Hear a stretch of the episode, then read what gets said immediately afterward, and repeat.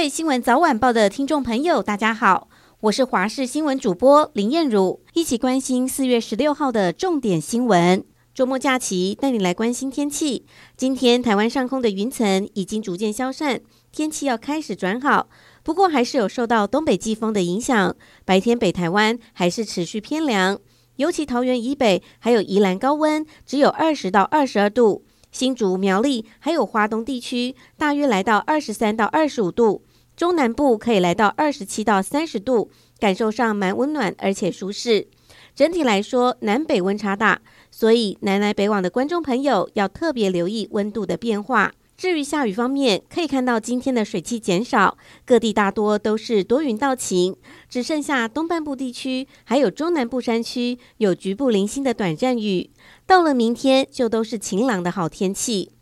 再次提醒各位观众朋友，今天整体的天气，北部偏凉，南部微热，南北的温差大，中南部高温可以来到三十度，外出记得防晒，还有补充水分。到了下周一，可能会有锋面来袭，到时候天气又会转为湿凉。昨天本土新增一千两百零九例，加速地方政府实施轻症在家隔离照护计划。新北已经开始实施，柯文哲也宣布北市下周起在信义区试办，高雄也向指挥中心申请中。柯文哲在疫情记者会中表示，大部分轻症吃普拿疼就可以解决，更严重才送医。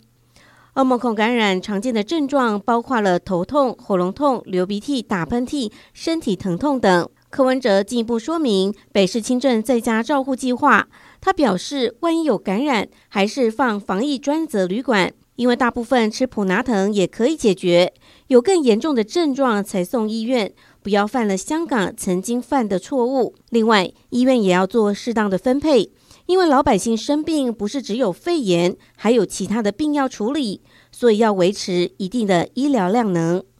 美国总统拜登十四号一场演说上，一个动作引发全球网友的讨论，因为拜登在演说结束后，竟然转向跟空气握手，诡异的行径再度让外界开始质疑他的身体健康状况。拜登当天发表关于国家供应链问题的演说，演说的最后说了一句。愿上帝保佑各位。之后，拜登随即朝右边转，但这时拜登突然跟空气握手。虽然拜登的右手边有一群来宾，但不少民众看到拜登的动作后，绝大多数都认为并非是向来宾致谢的手势，而且拜登也一度愣了几秒钟。这段影片随即被传开，并且立刻引发美国多位政治人物还有网友的讨论。俄罗斯黑海舰队旗舰莫斯科号已经证实沉没。专家和分析人士十五号警告，军舰上可能携带两枚核弹头，呼吁紧急调查是否涉及核武事故，也就是所谓的断舰事件。与此同时，莫斯科号舰上的五百一十名官兵当中，大多数人生死未卜。